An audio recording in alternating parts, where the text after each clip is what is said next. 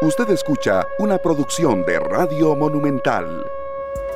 Las 3 de la tarde con 40 minutos a vivir sin miedo, sin miedo a la lluvia, sin miedo a la pandemia, pero con todas las previsiones del caso y también eh, sin miedo a que eh, el temor que podamos sentir en algún momento nos frene del todo. ¿Por qué? Porque de acuerdo con lo que incluso muchos especialistas nos han dicho acá en esta tarde, eh, el miedo puede tenerlo uno, lo que debe pasar es que no nos frene. Bienvenidos a todos. Luzania Víquez, Sergio Castro, Glenn Montero, Esteban Arón en esta lluviosa, lluviosísima tarde de eh, jueves 19 de agosto.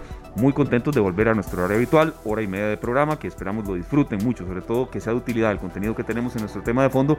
Y bueno, Sergio, de verdad, eh, sí, a vivir sin miedo y sobre todo a que no nos frene nunca algún temor que podamos tener. Buenas tardes, Esteban, Luzania y a Glenn Montero en los controles.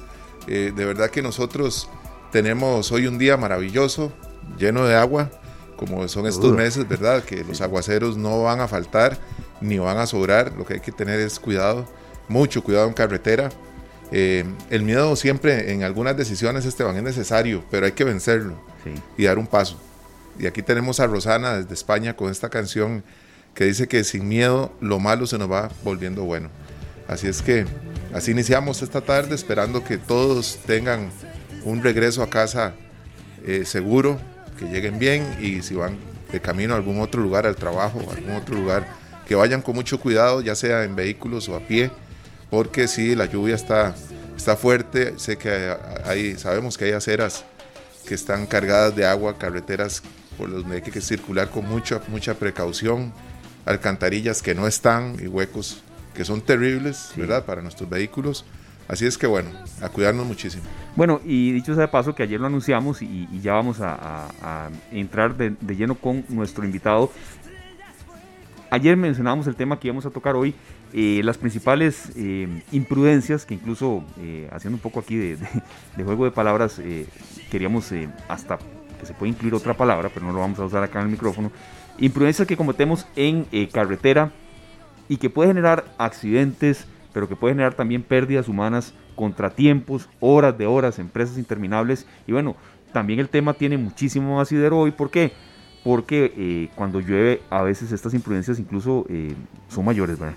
De, si aparte de la lluvia nosotros venimos viendo el celular, eh, enviando mensajes, leyendo mensajes, eso es muy peligroso. No sé si les ha pasado que se percatan que hace dos segundos no vieron la carretera. En dos segundos uno avanza muchísimos metros y puede pasar cualquier cosa.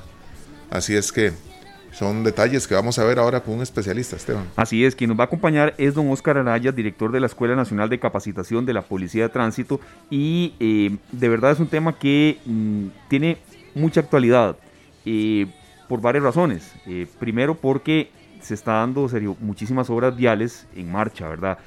circunvalación, la situación de la rotonda de la bandera, y bueno, hace un tiempo también garantías sociales, es decir, eh, la lluvia, que, que, y ojo que hoy es un tema de conversación en el momento y agradecemos también a las personas que nos hacen reporte en carretera en Canal 2 Costa Rica en Facebook Live, eh, con mucho cuidado si van en carretera, por cierto, de cómo está la situación vehicular. Pero eh, sí, está lloviendo demasiado y tengamos en cuenta que apenas estamos en agosto, ¿verdad? falta septiembre, octubre y parte de noviembre. Entonces, el tema se las trae y sobre todo también que, mm, mm, sin coincidir mucho, eh, don Oscar Araya nos decía que ya está en línea telefónica con nosotros, que sí que el costarricense no tiene una buena cultura vial y, a veces se exacerba eh, muchas malas prácticas. Bueno, vamos a, coordinar muchas cosas de ahora en adelante, Esteban, porque sí, no puede ser que nosotros en otros, en otros países y en otras culturas nos comportemos como gente de ese lugar y volvamos sin haber aprendido nada. Le damos la bienvenida a don Oscar Araya, director de la Escuela Nacional de Capacitación de la Policía de Tránsito. Buenas tardes, don Oscar. Buenas tardes, un placer, un saludo para ustedes en estudio y para las personas que nos escuchan en sus vehículos y que manejen con precaución. Está lloviendo mucho y hay que tener mucho cuidado. Sí, claro. Eh, ese era un punto que incluso eh, adicional a lo que estábamos hoy con usted conversando, eh, la cultura vial al volante, evidentemente cuando se vienen estas precipitaciones tan tan fuertes. Don Oscar, mm, entrando ya en materia, ¿cuáles son de los comportamientos que ustedes consideran los que más hay que atacar que no son adecuados para nada en carretera, que pueden generar desde contratiempos menores hasta, me refiero, eh, perder tiempo, llegar tarde al trabajo, a la casa, eh, a un pasatiempo, a lo que sea, una visita familiar, hasta ya que pueden derivar en muertes en carretera. Correcto. Cuando, cuando nosotros como ciudadanos o como encargados de, los sistemas de, de, de transporte del país, hablamos de cultura vial. Una de las cosas que a lo que nos referimos es a la, al proceso que todos tenemos de construcción de una convivencia armoniosa, responsable, respetuosa en las vías públicas. A eso se refiere más que todo el concepto de cultura vial. Cuando las personas no tienen ese tipo de resultado, es porque podemos pensar de que no tienen una cultura vial apropiada. Por ejemplo, cuando se manifiesta, y ya le contesto la, pregunta eh, que se estoy respondiendo al revés, cuando se presenta una buena manifestación de cultura vial? Cuando yo decido eh, ponerme el cinturón, cuando yo decido respetar los límites de velocidad, cuando yo decido ante un clima eh, lluvioso como este, y el límite de velocidad es 60 kilómetros por hora, entonces yo decido bajar la velocidad a una forma responsable y esos son elementos de cultura vial. Cuando hablamos de los problemas que más tenemos, problemas como, como la velocidad, que la gente irrespeta los límites de velocidad y, tenemos eh, eh, accidentes serios, cuando la gente irrespeta la demarcación vial y rebasa donde no debe hacerse, cuando la gente utiliza el teléfono celular cuando no lo deben de hacer. entonces todos estos elementos nos indican de que estamos teniendo alguna problema, algún problema en el aspecto de la cultura vial de cada uno. Eh, eh, sí es importante resaltar que, que, no hay cultura vial buena o mala, aunque una vez se habla de bien y mal, pero no hay cultura eh, buena o mala, sino que la cultura vial es, es propia o impropia, es la correcta o es la, la manifestación no es la que se espera de acuerdo al modelo que podríamos tener. Y entonces aquí es donde viene la, la situación de que por qué hemos llegado a los niveles de tener 500 muertos en un año, tener 500, 500 y restos mil de multas confeccionadas, eh, por ejemplo, en el año 2019 murieron 500 eh, y resto de personas en carretera y como consecuencia de los accidentes graves que hubo en carretera, murieron 400 eh, y resto de personas de esos mismos accidentes en, los hospitales. O sea que en el 2019 tuvimos como 800 muertos en carretera. Entonces, ¿cuándo es que tenemos el proceso de construcción de la cultura? Bueno, desde niños desde niños, cuando el padre que va conduciendo el vehículo utiliza su celular delante de su niño, bueno, ahí está construyendo un proceso o enseñándole al niño con el ejemplo y él en el futuro va a repetir ese mismo ese mismo patrón y consecuentemente va a tener una mala cultura una cultura vial impropia que, se manifiesta en todos estos tipos, tipos de situaciones. Pero a veces el costarricense como que se molesta este, cuando uno les habla de detalles así, yo sé que no hay nadie perfecto, de hecho lo estuvimos hablando antes, no hay nadie perfecto, a veces nos equivocamos, uno mismo en algún momento se ha equivocado y ha cometido algún error, pero una cosa es cometer un error y otra cosa es hacer el error parte de mi persona, de mi forma de actuar, de mi manera de, conducir y que eso ya, el error se hace cotidiano y ya prácticamente deja de ser error y pasa a ser parte de la manera en que uno conduce. Sí, don Oscar, ¿cuánto influye en nuestro comportamiento y nuestra actitud en carretera el salir uno eh, sin las ganas de colaborar con los demás choferes. Y, este comentario lo hago porque parece mentira que nosotros los costarricenses no sepamos leer una señal, eh, una direccional. En un SEDA, consideramos que el que está en el SEDA y tiene la direccional se nos va a meter. No, no, también tiene derecho a circular, pero tiene que sacar el brazo, asomar la cabeza, volvernos a ver, tiene que haber un contacto visual y solo ahí en muchas ocasiones solo ahí le dan campo a uno. Sí, es que viera que nosotros en las clases ahí en la Policía de Tránsito a veces hablamos del conductor yoyo. Y el conductor yoyo es el que piensa solamente en él, no le interesa a nadie más. Acuérdese, como dije al principio, que una parte de la definición de cultura vial es la construcción de esa relación armoniosa, respetuosa en las vías públicas. Entonces a veces las personas no, no ah, como hay unos que, como dicen popularmente, son unos vivazos y que hasta queda cólera también, porque hay que equilibrar la, la, situación. Pero si, si todos tuviésemos un concepto de ser respetuosos los unos a los otros, de tener en cuenta también otro factor que hay, que nuestras carreteras no son las carreteras ideales para la cantidad de vehículos que tenemos y en todas las carreteras por sí mismas generan congestión, generan estrés, generan situaciones incómodas a los conductores y aunado a eso, a malas decisiones que tomamos nosotros en el aspecto de que me importa a mí que ese otro se vaya a meter, que se espere. Y como bien dice usted, aunque yo le ponga la señal, aunque, bueno, casi, casi, casi tengo que abrir la ventana y poner las dos manitas como en, términos de oración para que me den campo. Este, y eso es una situación cotidiana, eso lo vemos. Es muy raro, parece mentira, pero es, es raro eh, ver personas que cuando usted llegue le hagan con su mano el gesto de sí, pase adelante, no hay ningún problema. Yo no me voy a atrasar más de tres segundos por dejarlo a usted pasar. Pero, pero esa es una manifestación eh, extraordinaria. Quiero recalcar, hay conductores muy buenos, hay, pues, hay ciudadanos que son muy respetuosos, pero los números de las estadísticas que manejamos en la Policía de Tránsito son preocupantes y nos dicen que tenemos que trabajar un poco más en la construcción de una, de una cultura vial apropiada en nuestros conductores y esa y los elementos o los resultados de esa de ese proceso de construcción se van a ver dentro de unos años, no es que lo vamos a ver de un día para otro y debemos de empezar con los niños. Ahora estaba leyendo un poquito sobre el tema y estaba viendo que los países desarrollados que tienen digamos niveles eh, muy desarrollados de cultura vial este empiezan todos los procesos de educación de los jóvenes y de los niños desde edades muy tempranas, pero también tienen otro elemento y es que las multas o las sanciones en esos otros países son altas, son caras. Entonces, si la persona actúa responsablemente y lo hace eh, de buena voluntad, como debe ser, no hay ningún problema, pero para aquellos que no lo quieren hacer, en esos países también tienen mano dura. Y, y, y ese, es un, ese es un capítulo, es un tema que cuando lo tocamos en Costa Rica la gente se resiente, brinca y dice, no, no, ya solo quieren multas. No, no, no es que queremos multas, es que a veces la conducta de los individuos eh, hay que buscar alguna fórmula para lograr encontrar la convivencia sana de todos en carretera y o es por buenas o es por malas, por decirlo de alguna manera.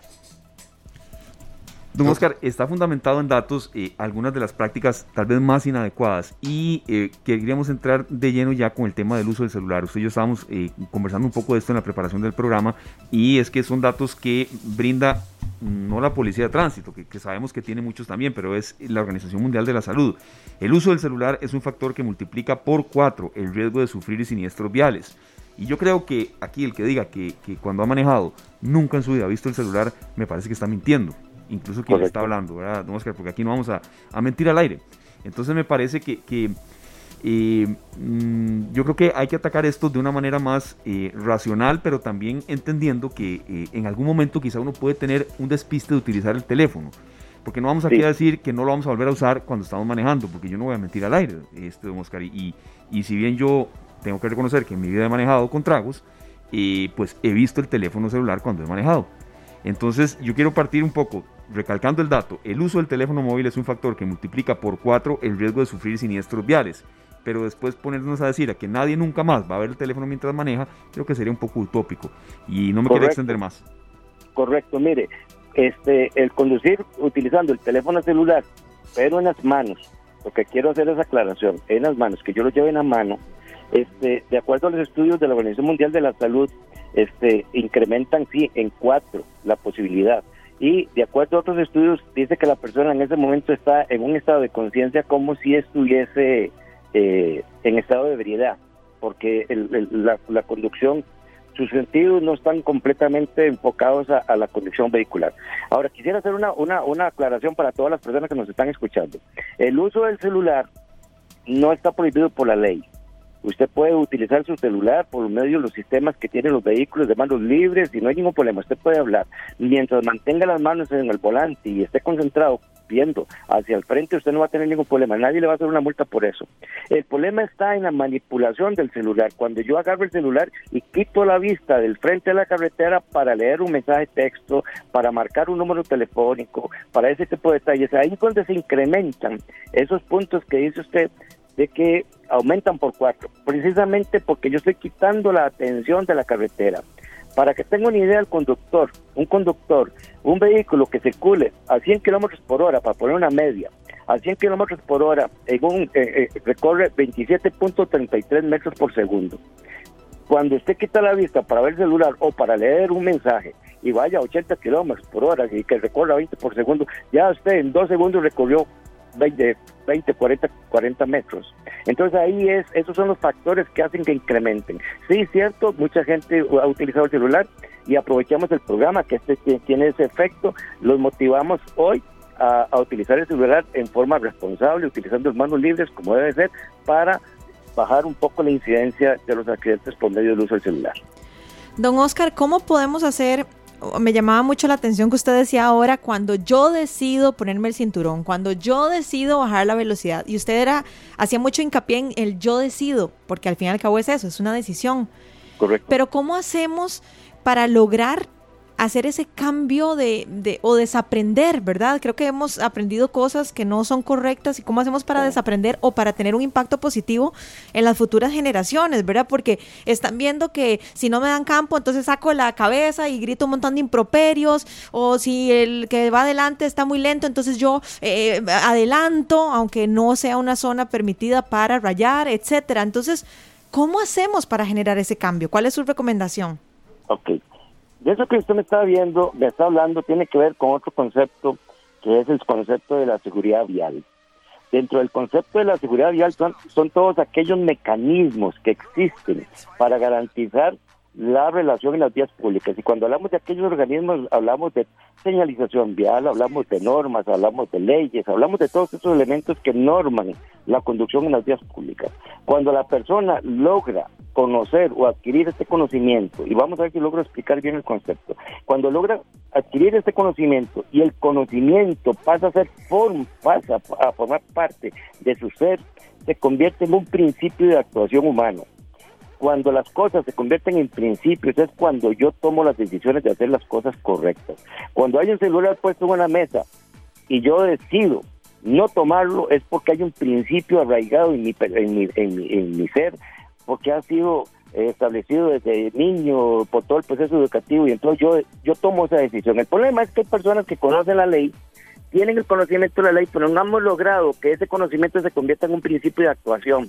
Y entonces por eso es que no hacen las cosas.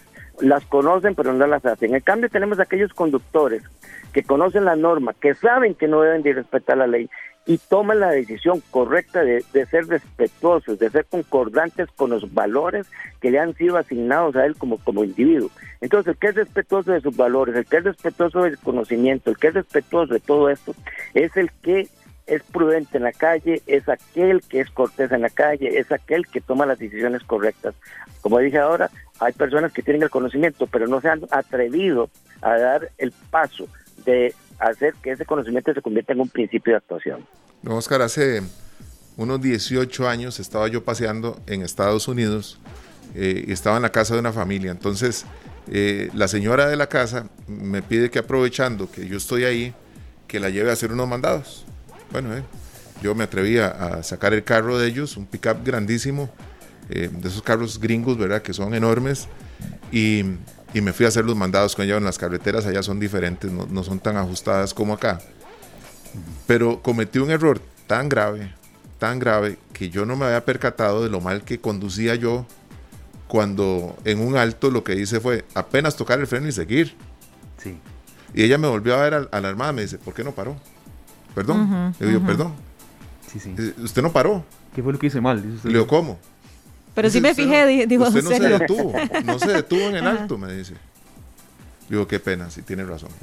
Pero ahora que usted comenta esa historia, le, le, le digo, pero, pero la ley costarricense exige exactamente en ese ejemplo que usted está poniendo lo mismo que la ley norteamericana o la ley uh -huh. de los americanos. De hecho que porque, uno pierde el examen si no frena del correcto, todo. Correcto, uh -huh. correcto, porque eh, la ley lo que dice es que cuando se hace alto, cuando llega una señal de alto y la ley lo que dice, cuando lo define el alto es que usted detenga el vehículo eh, eh, en forma total.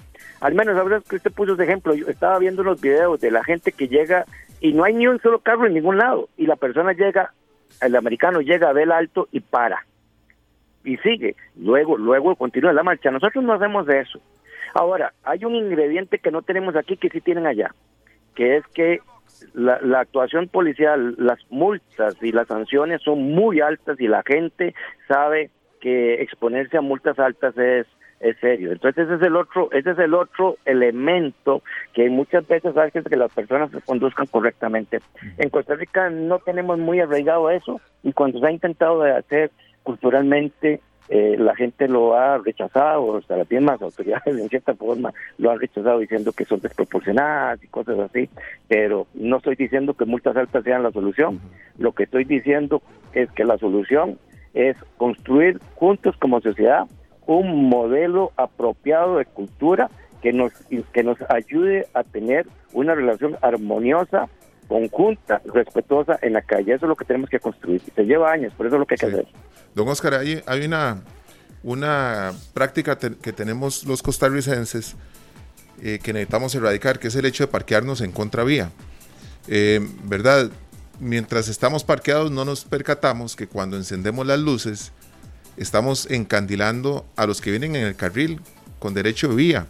Y nosotros estamos parqueados en contravía con las luces de, frente. Eso por un lado. ¿Cuánto le puede afectar a un conductor que estaciona su vehículo en contravía y sucede un accidente. Yo vengo en mi carro y por el motivo que sea golpeo el vehículo que está en contravía. A la hora de establecer una multa, ¿cómo queda ese vehículo que estaba ahí? Ok, en, el momento de que haya un accidente, si colisionaron el vehículo, lo primero que va a hacer la autoridad judicial es definir si el vehículo que estaba estacionado ahí antes tiene parte importante que ver en la en, en, la colisión. Este, vamos a ver, que, que, yo venga con mi carro y el otro carro esté parado contra vía no quiere decir que yo lo voy a colisionar, pero sí puede haber algún factor que haga que yo lo colisione. Entonces ya eso es una situación, es una situación judicial que es el juez que va a tomar la decisión. Ahora, ¿qué pasa si yo como policía de tránsito voy circulando con mi motocicleta, veo un vehículo que está estacionado al frente y en ese momento ese vehículo está moviéndose para retomar su propio carril? Eh, si yo en ese momento lo estoy viendo, yo posiblemente le vaya a hacer una multa por 50 mil colones por el respeto a la demarcación vial por circular en sentido contrario a la vía. Entonces, más o menos por ahí anda la situación. Bueno, muy importante esa información porque es algo que eh, yo procuro no hacerlo. Pero ¿cómo pasa? y, qué colerón cuando le pasa a uno, ¿verdad? Lo encandilan a uno. Son lecciones no, a veces, perdona, a veces usted está estacionado o la persona está estacionada con la luz alta. Oye, y esto es otro, otro ejemplo para el que no lo sabe circular dentro de la ciudad, dentro de la ciudad con la luz alta es una multa, es mal uso de luces, es una multa de 24 mil colones, porque la luz alta dentro de la ciudad no se debe, no se debe utilizar, solo la luz baja. Volviendo al ejemplo de ustedes, aquel está estacionado al, otro lado, tiene la luz alta, yo vengo por mi carril, aquel me está encandilando en mi carril y ahí sí hay mucha posibilidad de que yo pueda tener un accidente y, y son situaciones que no hay que hacer. Y volvemos a lo mismo, seamos respetuosos de nosotros, seamos considerados del que viene del frente. ¿Para qué le pongo toda la luz? Por Dios, seamos respetuosos. Sí, eso es algo muy importante y a veces la luz es corta, pero le hacen un cambio de luces al carro, le meten unas luces de xenón o no sé qué, que, son... Los que son muy rápidos y furiosos, sí, sí, sí. Los que son muy rápidos y furiosos. Eh, don, Oscar, los que son muy rápidos y furiosos. ¿Cuáles son las principales, eh, qué podríamos decir, faltas que cometemos los costarricenses? Ok, vamos a ver. Eh, la velocidad es la número uno, se sorprendan, la velocidad es la número uno, con el tipo de carreteras que tenemos nosotros es la número uno. este, la, número dos, en el top ten, es el, el, rebase inapropiado, o sea que yo veo la doble línea amarilla y como dice el chico, me importa a mí y yo rebaso en doble línea amarilla y no me interesa. El número tres está calificado dentro de, de, las, de los registros de la Policía de Tránsito como este el, el, el conductor irresponsable, aquel que genera maniobras temerarias, maniobras peligrosas, que no le importa. Le pongo un ejemplo, yo voy con el vehículo y no pues, no debo no debo de dar vuelta en U y a mí me importa y doy vuelta en U, no lo hago. O aquel conductor que está va a pasar frente a una escuela donde los límites de velocidad son de 25 kilómetros por hora y a él no le interesa y pasa a 40, 50 kilómetros por hora. Entonces, eh, el teléfono, ahora que ustedes mencionaban el teléfono, el teléfono. Hay otra que se está haciendo muy famosa en Costa Rica, yo no, lástima que se esté dando, pero es, la conducción con animales en la cabina. Este, el que conduce lleva un perrito ahí en medio de las manos eh, y va conduciendo y el perrito como, y en los regazos casi este sí lo llevan lo llevan los regazos es una multa de 100 mil colones este, por llevar el perrito ahí, porque el perrito puede convertirse en un distractor Claro. y que haga que la persona este, tenga un accidente. Ese es otro. Este, eh, otro muy común es, eh, eh, y ya lo mencionó usted también, es el estacionar el vehículo donde a mí me dé la gana. Perdóneme, perdóneme la expresión, pero... eh, Así es, eh, así es. Así es, es Así donde a mí me dé la gana y el conductor pone el vehículo y, y no le importa a nadie más. Y a veces, como digo yo, y aquí voy a, perdónenme que lo diga así, yo a veces digo, ay Dios mío, ¿dónde salió este artista? Voy con la moto, voy con la patrulla y veo un carro estacionado al lado izquierdo y después llegó otro conductor y se paró al lado derecho y a él no le importó que yo hubiera uno a cada lado y ahí no pasa nadie. Y entonces este, es cuando yo veo que la gente comete ese tipo de errores y, y- y- esas son las conductas más comunes. El alcohol, lamentablemente, el alcohol tal vez por la situación de la pandemia, el estrés, no, sé, no- esto suena como justificación, pero no lo es.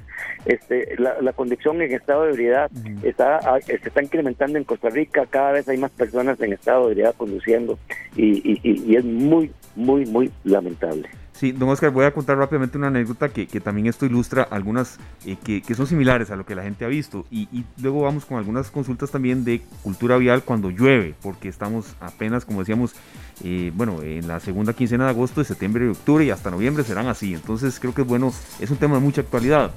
Eh, hace un que par de semanas, un poco más, en la hermosa Bruca, como le digo yo irónicamente, a las 5 o 6 de la tarde, si usted ya me entendió. Más a esa hora, es más hermosa es todavía. terrible, es terrible. Y había un tráiler eh, estacionado sin las direccionales, por supuesto, y estaba el cajero de un banco estatal. Y eso es muy cerca del COSEBI, por cierto, irónicamente. Y yo con solo ver, eh, cuando él se bajó, y, y- y- ya sabía yo la imprudencia que iba a cometer. Es decir, el tráiler casi en media calle y el conductor del tráiler de ahí se fue al cajero automático, ¿verdad? Y, y no, duró, y no duró muy poquito. Yo traté el tema de la foto y eso, pero mejor no lo hice porque eh, de, no, no- no quise. O sea, él se bajó al cajero. Exactamente, se bajó al cajero Ahí en automático plena vía en pública. plena vía Ay, pública y cerca del. COSEBI. En la Bruca. No. en plena En la Bruca. sí. No puede Y, ser. y entonces de, la gente no sabía qué hacer y bueno, generó un caos vial. Era, estaba, no estaba lloviendo, eran 5 y 40 por ahí. Venía aquí, por ser, me iba ya para, después del programa un poco más. Y tal vez la gente se ría pues, y a mí en el momento me dio risa y cólera, pero generó un desastre porque la gente intentaba rebasarlo, no sabía si era que estaba estacionado, si había chocado, si se había varado, y luego muy orondo, de ella el, conductor se bajó con su efectivo y se montó al tráiler. Eh, aquí no hubo accidentes ni nada, pero tal vez imprudencias de este tipo menores que puedan generar hasta risa en la gente, eh, pueden generar luego un accidente y, pérdida de vidas humanas. Es decir, pequeñas imprudencias pueden generar grandes eh, contratiempos, ¿no, Oscar? Vieras que hay un valor agregado, bueno, tal vez no es un valor agregado, es la palabra correcta.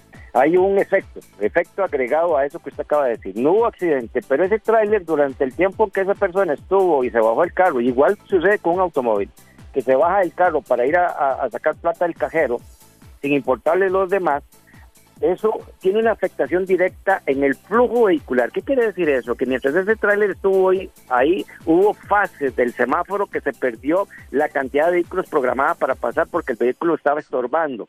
Y entonces eso tiene un efecto de cola que se va repitiendo ahí para atrás y para atrás y para atrás hasta que se hace se hace más insoportable la situación, aunque la Bruca ahorita es, es- es bien incómoda, pero lo que quiero hacerle uh, ver a los a los a los escuchas es que cualquier decisión que se tome en la calle va a tener un efecto sobre otros. Por eso yo siempre lo he dicho, yo creo que lo dije en el programa anterior, la conducción vehicular es un acto individual que tiene consecuencias sociales. Lo que yo hago individualmente afecta a todos los demás.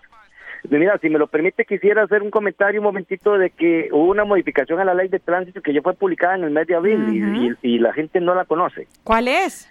La, se modificó el inciso B del artículo 110 de la ley de tránsito y entonces ese artículo ahora menciona que estacionar un vehículo en un bulevar o, o circular dentro de un bulevar o estacionar un vehículo en zonas verdes, en zonas verdes está terminantemente prohibido, eso está prohibido. Y o, o estacionar un vehículo en una zona que sea predominantemente para uso peatonal. Tan solo con que la ponga en una zona que sea de uso peatonal, ya, ya tiene, tiene multa, eso ya está vigente, ya los policías ya fueron instruidos y, es bueno aprovechar el medio. Yo sé que este es un programa muy escuchado y especialmente por mucha gente que anda en este momento en el vehículo, entonces que esas personas se enteren de que esa situación se está dando para que no vayan a cometer ese tipo de falta. Ok, para que quede claro, ¿verdad? No es parquearse a las orillas de los bulevares, es circular sobre los bulevares que lo vemos mucho en, en, lugares específicos en donde algunas grúas o algunos vehículos que prestan servicios de transporte público eh, se estacionan para hacer tiempo mientras sale algún algún correcto. hay, hay una excepción ahí que la gente tiene que conocer también porque hay en algunos casos en los que se hicieron bulevares pero ya existían parqueos públicos. Entonces, la única excepción en algunos casos es para poder entrar y salir de ese parqueo público que existía antes de la creación del bulevar, pero no nos confundamos y entonces prefiero eh, hacer la observación a las personas para que conozcan ese cambio en la normativa. Muy importante, sí, este, esta información porque de todas maneras siempre ha sido prohibido. Sí, lo que pasa es que antes quedaba más a interpretación del policía, ahora no, ahora está más, más, más claro, está más, está está eh, escrito en la norma y lo dice así, de, esa forma tácita y clara, y entonces es, eh, es menos problema para el policía a la hora de, de aplicar la norma y más problema para el ciudadano en caso de que quiera apelar porque ya como es una situación más tácita, entonces es un, es un poquito más difícil quitarse la muerte encima. Don Oscar, ahora que está lloviendo tanto, tanto, tanto en muchos sectores del país, ¿cuáles son las principales imprudencias con lluvia? ¿O qué debemos o qué no debemos hacer cuando, cuando llueve? Por ejemplo, hay personas que suelen poner las luces de parking y van todavía más despacio. Eh, hay personas que ponen las luces, hay personas que no las ponen. Cuéntenos un poquitito qué debemos conocer al respecto. Ok, lo primero que tienen que hacer es bajar la velocidad por lo menos por lo menos un 15% al rango de velocidad. Pero si el lugar dice que, por ejemplo, se, se, puede 60 por hora, aún así la bajo más de eso. Sí, al límite que está en la carretera usted le baja entre un 15 y un 20% para que tenga una conducción segura. De acuerdo. Bueno, luego, importantísimo, las personas tienen que asegurarse de que los limpiaparabrisas, los limpiadores estén en buen estado, que le limpien bien el vidrio para que usted pueda ver bien si utilice el aire acondicionado para que no se le vaya a, empañar el parabrisas porque eso quita visibilidad y aumenta el riesgo. Y si no tiene aire acondicionado bueno en su vehículo, compre un antiempañante y lo pone en el parabrisas para que usted lo pueda hacer. Ahora, en aquellos momentos en los que está lloviendo extremadamente fuerte, extremadamente fuerte, primero, prenda las luces de su vehículo porque todos hemos visto en medio aguacero gente que anda circulando con las luces apagadas y un principio de seguridad es que a mí me vean y que yo ver y que yo sea visto. Es importantísimo. Entonces, préndale las luces a su vehículo. Y en caso de que el extremo y que esté lloviendo mucho, el consejo que yo les puedo dar por mi experiencia de policía de 20 años es busque un lugar seguro, ahoríllese, prendan las luces de estacionamiento y en la medida posible trate de esperar de que amaine un poquito el aguacero. Es mejor esperarse unos cuantos minutitos que seguir circulando así porque es muy riesgoso. Acordémonos que cuando está lloviendo mucho, los, los, procesos de frenado de los vehículos se incrementan, el proceso de hidroplaneación se incrementa, eso es que cuando las llantas del carro pasan por una cantidad de agua suficiente, pierden contacto con la carretera y, hacen un hidroplaneamiento y aumenta el accidente, aumenta la posibilidad de un accidente. Y ante una situación de eso, no toque los frenos, porque si toca los frenos de afijo va a perder el control del vehículo. Y son los, esos son, eso que le acabo de decir son los elementos más importantes que usted debe tener en cuenta en momentos de conducción. Por supuesto, póngase su cinturón, ande con todo en orden, este, esté atento, baje el volumen del radio un poco, no ponga volumen, sonidos muy altos para que usted pueda tener todos sus sentidos atentos a todo lo que está pasando alrededor. Y esas serían las recomendaciones básicas que le podría dar. Perfecto, Oscar. Creo que estamos felices de saber de, la, de las nuevas, de esta modificación, porque realmente nos, nos ayuda a nosotros y si vemos a alguien que puede caer en ese error también, a que esté eh, claro en que puede recibir una multa muy importante y también saber algunas otras informaciones que desconocíamos. Vean, compañeros, ya para, para cerrar, les voy a contar rápidamente lo que me pasó ahorita, eh, don Oscar, justamente que venía para acá. Yo traigo el celular con el Waze, bueno, con el, con el, eh, localizador eh, digital.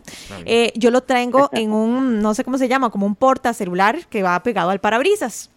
Pues resulta que se me cayó. O sea, se zafó completamente el, teléfono en un, en un muerto y se me fue por debajo del asiento. Y entonces yo metí la mano y no lo encontraba y no la encontraba. Entonces yo dije, no, tengo que ser prudente. Entonces me parqué, me, ¿verdad? Me parqué al lado derecho. Había un carro como a unos dos metros, tres metros tal vez. Me parqué para buscar el teléfono. Y vean lo que me pasó, vieras el susto que me pegué, y por eso lo cuento, porque es que de verdad un choque, un accidente en cualquier momento. Resulta que mientras estaba buscando el celular, y eso ya estando parqueada, toqué sin querer, evidentemente, el gas, ¿verdad? O sea, y entonces el carro me empezó a avanzar y yo decía, Señor Jesucristo, voy a chocar, voy a chocar. Y entonces apenas logré meter otra vez el freno, apenas. Porque aunque estaba con el freno de mano, yo le metí tanto el gas que el carro avanzó. ¿Tu carro es automático? Sí, correcto.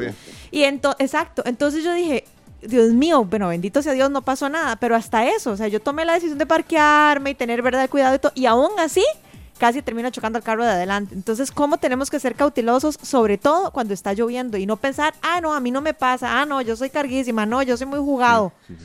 Sí, Mire, si hay algo lindo, lindo, y, quisiera decirle a todos, si hay algo lindo es la vida, es vivir cada día es llegar a nuestro hogar y estar con nuestra esposa, compartir con nuestros hijos, ver a nuestros padres, ver un, un amanecer. Hay, hay muchas razones para vivir y entonces hay muchas razones por las cuales debemos de vivir sin miedo, como decía la canción al principio. Completamente de acuerdo, a vivir intensamente el hoy a la hora, pero tomando las previsiones del caso, como usted nos decía, don Oscar. Don Oscar, le agradecemos mucho. Muchas de las consultas que le formulamos eran de nosotros, otras de, de amigos oyentes. Esta no la quería dejar pasar, nos llama Rodolfo Solano desde Tres Ríos de la Unión que consulta si los carros que andan de noche sin luces encendidas, si eso eh, eh, equivale a un parte, a, una infracción, a una multa. Vamos a ver, vamos a hacer una aclaración ahí para que las personas conozcan bien la ley. El que usted ande con las luces prendidas, si las luces están malas, que tuvo un desperfecto, a no ser de que sean todas las luces del carro, que es un caso diferente. Pero si, si yo te paro porque tienes, porque no tienes las luces prendidas y usted me dice, uy, oficial, se me olvidó, disculpe, y las prende en ese momento, la multa es más cara que si la luz estuviera mala. ¿Por qué razón? Porque aquí entra a regir la calidad de la multa la, el grado de la, de la voluntad del individuo. No es lo mismo que yo apague, que ande las luces apagadas porque yo quise apagar, no las quise prender, eso me olvidó, a que las ande apagadas porque tuve un desperfecto mecánico. Son cosas completamente diferentes. Entonces, sí, si usted anda las luces apagadas en la noche, este debería, de, se le podría hacer una multa. Al menos yo me voy de aquí de mi casa a las 4 de la mañana para la oficina, porque yo llego todos los días a las 5 de la mañana a la oficina. Y me ha llamado mucho la atención. La ley habla que yo tengo que tener las luces prendidas hasta las 6 de la mañana. Y aún a estas horas lloviendo, que está lloviendo en la madrugada, me he topado muchos conductores que andan con las luces apagadas este, y no entiendo por qué, la verdad es que no, no, se le va a gastar la batería, no entiendo por qué toman esa decisión y pensémoslo bien, es una situación de seguridad, volvemos al mismo, no es lo mismo un vehículo con las luces apagadas en las cuestiones de visibilidad a un vehículo con las luces prendidas en la que yo me hago completamente visible y entonces son situaciones de recomendaciones simples, ah, llanas, de puro sentido común. Hagamos las cuando hay que ser un erudito en la ley de tránsito y conocer tantísimo para tomar las decisiones correctas que nos aseguren a tener un caminar seguro, un regreso contento a, nuestros seres amados y, y hacer las cosas correctas. Perfecto, Oscar, muchísimas gracias. Aprendimos mucho, de verdad. Sí. Muchísimo, muchísimo, pero lo más importante es que lo pongamos en práctica, ¿verdad? Porque si cuando nos montamos y estamos frente al volante se nos olvida, nada hicimos aquí con don Oscar, ¿verdad? Sí. Bueno, les agradezco mucho, un placer. Igualmente. Muchas, gracias. buena tarde. Don Oscar Araya, director de la Escuela Nacional de Capacitación de la Policía de Tránsito. Don Oscar, ¿cuántos años tiene usted trabajando en, en, la Policía de Tránsito? Nos, decía. Ya, lo perdimos, creo. Aló, aló. Sí, don Oscar, sí, disculpe, gracias, más bien. Don Oscar, sí, nada más para recordar con quién estábamos hablando, porque la gente ha escuchado muchos datos y, es bueno recapitularlo. Eh, director de la Escuela Nacional de Capacitación de la Policía de Tránsito, ¿cuántas décadas más bien en la, en la Policía de Tránsito, don Oscar? Ya voy a cumplir 20 años. 20 años. Y, y, yo soy servidor de, de, de, de, mi ciudadanía, de mi pueblo. Entonces, mi correo electrónico es oscar.araya.mop.go.cr por si alguno tiene una duda quiere que le escriba, aclararle algo, este, ahí estoy a la orden. Muchas gracias. Vea, ya lo vamos a anotar en nuestro Facebook Live también. Muchas gracias. Este, Oscar. punto, perdón, araya arroba mop. Punto Ok, perfecto. Oscar, muchísimas gracias. Bueno, hasta luego. Hasta luego. Bueno, muchísimas gracias. Es un bloque de verdad muy constructivo que queríamos y ilustrado con anécdotas de la gente, consultas y, y lo que queremos que es evitar tragedias viales. Así, yo creo que en concreto y aprendimos mucho de multas que incluso eh, la gente creo que ni sabía que existía porque incluso las consultó Luzania y Sergio. Bueno, muy, muy interesante, de verdad. Gracias a todas las personas que, de, que están en contacto con nosotros y que nos hacen esas consultas. Más hoy que está lloviendo tanto, de verdad, es increíble la cantidad de accidentes, cómo se incrementan los accidentes de tránsito por el tema de las inundaciones, porque hay falta de cortesía, etcétera. Entonces, de ni modo, a veces es mejor llegar tarde, pero llegar. Pero llegar, sí, el destino eh, pues siempre va a estar. El problema es que, que, no lleguemos nosotros. Exacto, exacto. Sí, ahí vamos a tener que, seguir conduciendo con mucha precaución y haciendo uso también de todas las herramientas y los consejos que nos dio don Oscar Araya. Perfecto, 4 de la tarde, 22 minutos, nos vamos a una pausa y enseguida venimos con más de esta tarde. Muchas gracias, de verdad, por su compañía. Es fantástico, como fantástica es la música, así canta Rosana, esta gran artista española, nos ha visitado en varias ocasiones. Ella es nacida el 24 de octubre de 1963, próximamente cumplirá 58 años y nos tiene acostumbrados a letras lindísimas, lindísimas. Perdón, Rosana Arbelo Gopar, así se llama esta gran artista. Y la canción tiene un nombre muy particular que ayer les decía. Sí, no, pero eso da susto, vas a tener que explicarlo. Mis queridos desgraciados, así se llama. Y cuando uno lee la letra, yo me enamoré de la canción porque creo que esto que dice, brindo por ti, brindo por todo y por ti, por decirme que sí, por viajar a la luna conmigo, por compartir el latido de un sueño en color, por regalarme el tintero de tu corazón. Pues ustedes saben que la mayoría de los sueños son en blanco y negro, dicen. Así es que eh, esas letras, esa forma tan jovial que tiene ella de cantar, alegre, nos motiva. Nos motiva muchísimo y qué bueno que nos dimos a la tarea de escuchar el tema, porque yo les voy a ser franca, por el nombre yo hubiera pensado que era así como estilo eh, la del barrio, ¿cómo es? Eh, la que gata, la que canta rata de dos patas y no sé qué, ¿cómo es? Este, ¿Cómo se llama? Paquita, la del barrio, dice Glenn. Sí, sí, sí. Pero ya cuando uno se da la tarea de escucharla, uno ve que siempre se rescata la esencia de Rosana, que es espectacular. Y de leer la letra también, brindo sin final. Qué bonito, qué bonito. Bueno, son las 4 de la tarde con 32 minutos. Gracias a todos. Nos reportan también que en muchas zonas ya dejó de llover. Y esas son otras las características, incluso muy, muy fuerte con el tema del eh, calentamiento global, que eh, son precipitaciones muy intensas, pero no eh, de tantísima duración, por dicha. Entonces, pero igual, precaución en carretera, eh, llueva o no. Gracias a las personas que nos están haciendo ese reporte. 4 con 33 minutos, le damos la bienvenida a Fernanda Romero del equipo de Noticias Monumental, que está con nosotros y nos brinda el avance de las principales informaciones. Hoy 7 en punto de la noche, la tercera emisión de Noticias Monumental. Bienvenida, Fernanda. Muy buenas tardes compañeros, así es, en este momento nos encontramos trabajando en muchas noticias porque sin duda ha sido un jueves bastante noticioso y también a nivel político. Por ejemplo, el gobierno descartó endurecer las medidas de restricción vehicular y comercial ante la propagación de la variante Delta del COVID-19 y la confirmación de que el país atraviesa la cuarta ola de contagios.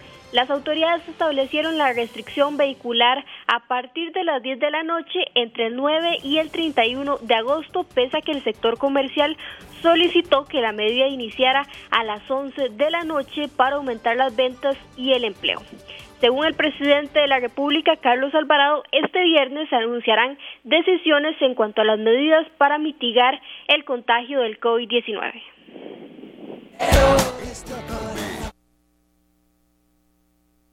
En materia de eh, medidas, se espera que el día de mañana estemos, o se esté el gobierno anunciando lo que hemos discutido, eh, pero no por el momento, por el momento, no estamos contemplando endurecer las medidas, estamos contemplando fortalecer vacunación y contemplando eh, el llamado a la población de los cuidados, el distanciamiento, la mascarilla, el lavado de manos, cuidarse frente a la variante Delta. Esto no ha acabado pero no estamos contemplando endurecer en este momento medidas.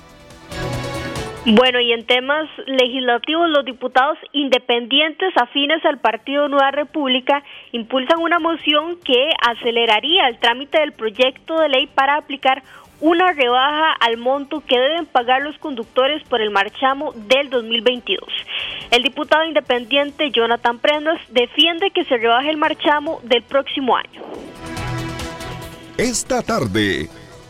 Una rebaja en el costo del marchamo es justo y solidario daría la posibilidad a los costarricenses de tener más dinero y enfrentar así sus obligaciones personales y familiares, y principalmente compensar la voracidad fiscal de este gobierno que solo piensa en ponerle impuestos al pueblo.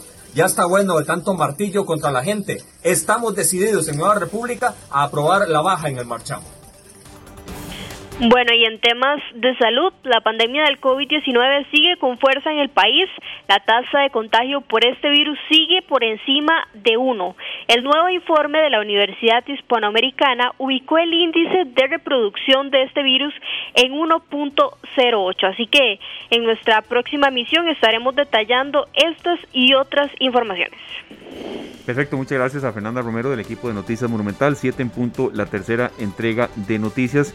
Y bueno, yo creo que también haciendo un poco de, referencia a lo que ella nos comentaba, eh, los casos siguen muy, muy altos en promedio, ¿verdad? No vamos a tocar el tema hoy ya, ni mañana tampoco. Mañana, por cierto, vamos a tener a representantes del Partido de Acción Ciudadana porque el domingo es la convención del PAC.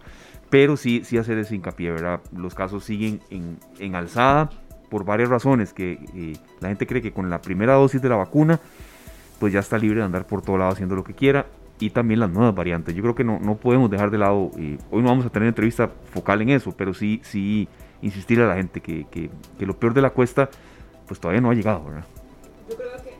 yo creo que tenemos que hacer eh, una reflexión, ¿verdad?, al respecto. De hecho, que la vez pasada que conversábamos con un especialista nos decía que curiosamente las personas hospitalizadas, bueno, han cambiado su perfil, ¿verdad? Hace mucho tiempo, recordarán ustedes, antes de que se empezara a dar el tema de la vacunación, hablábamos mucho de adulto mayor, de personas que tenían enfermedades crónicas. Ahora, bueno, es una población relativamente joven que se ha visto afectada por la nueva variante, específicamente por la Delta.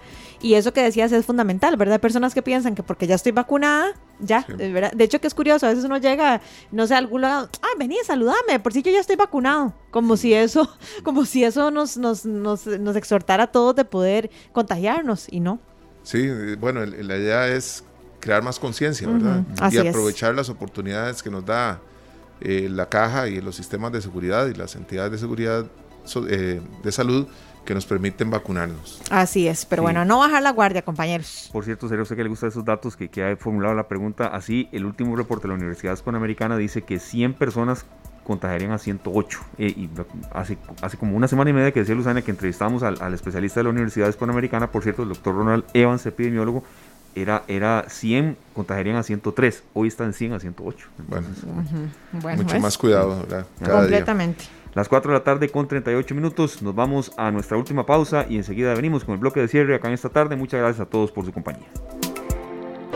4 de la tarde con 46 minutos. En esta tarde siempre hay espacio eh, para buenas noticias eh, y también para reconocer el trabajo de los compañeros, del esfuerzo de eh, siempre reinventarse, porque la radio y la televisión llegaron también para, para unirse y para hermanarse. Luzano, usted que tiene también mucha experiencia en materia de televisión, Sergio ni se diga. Y está con nosotros Jorge Jiménez, que es coordinador general de Canal 2, porque Canal 2 llegó a una década, Luzania y Don Sergio.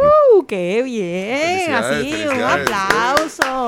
hoy tenemos con nosotros a Jorge Jiménez. Bienvenido, Jorge, qué gusto que estás con nosotros. Muchas gracias, compañeros. Bueno, de, mi debut hoy aquí en. ¿En serio? ¿Es su debut? Bueno, qué, dicha, bienvenido. ¿Cuál es el secreto para esos 10 años? yo creo que constancia, perseverancia, mucho trabajo.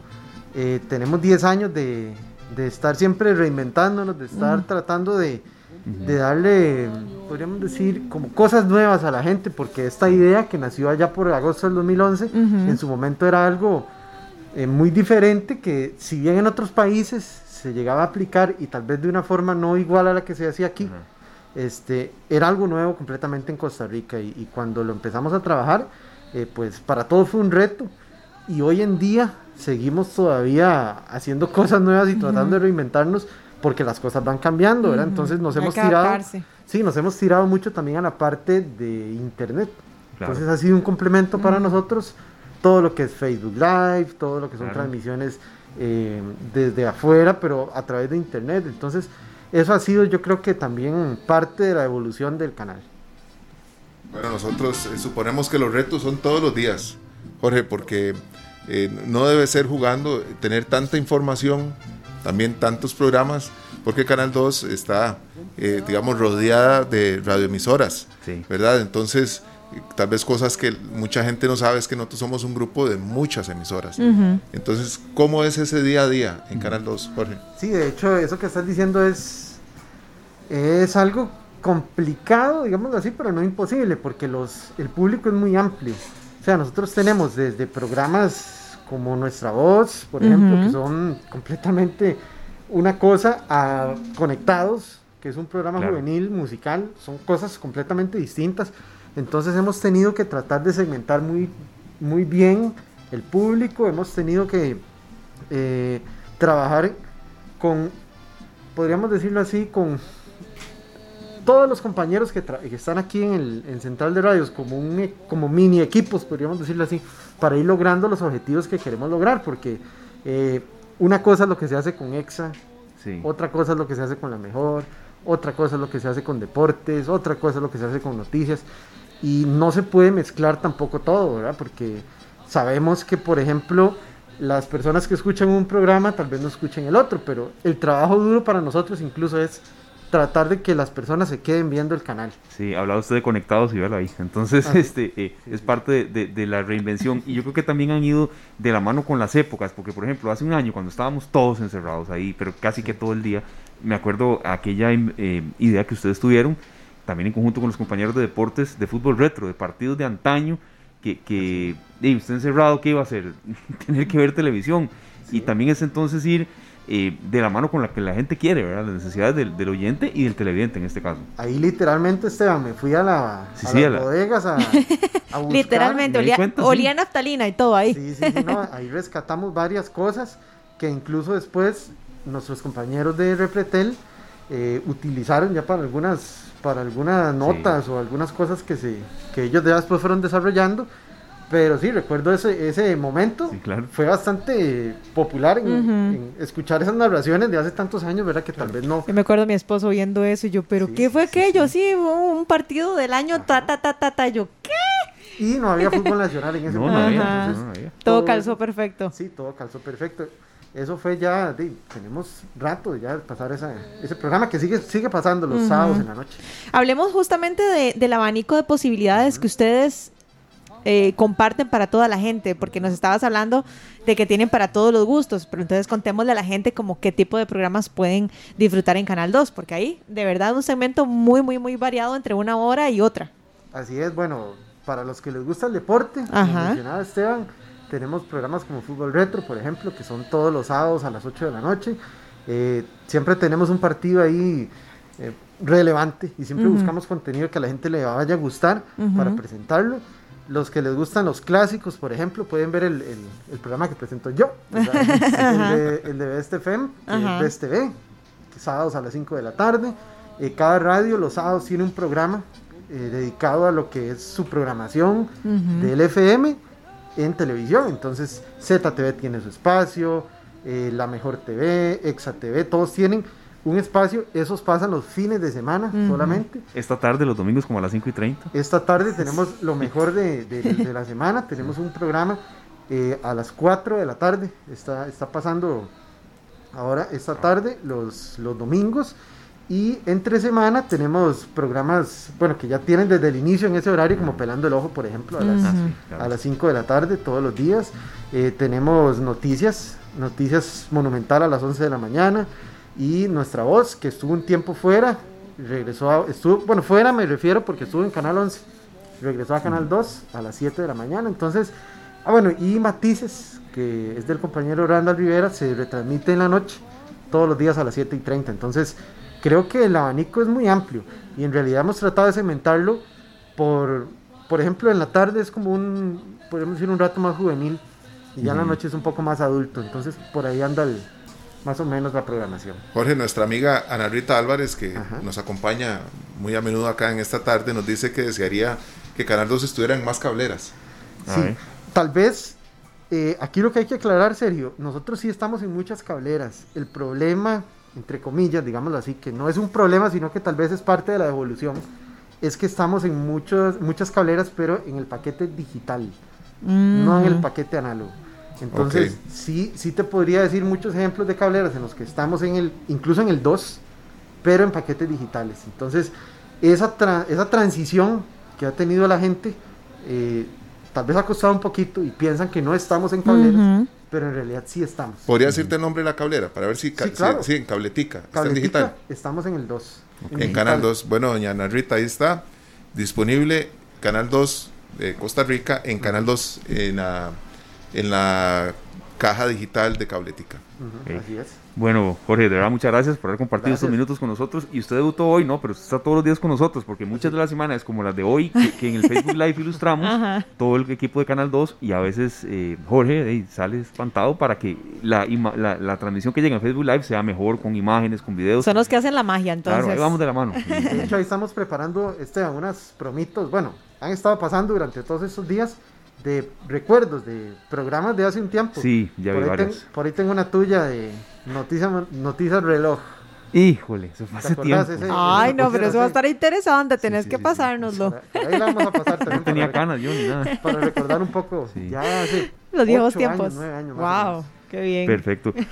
Muchísimas gracias. Eh, muchas gracias y muchos éxitos. Muchos, muchos éxitos. También, compañero, gracias y éxitos. Y que vengan muchos aniversarios más. Así sea. Éxitos y bendiciones. Pura vida.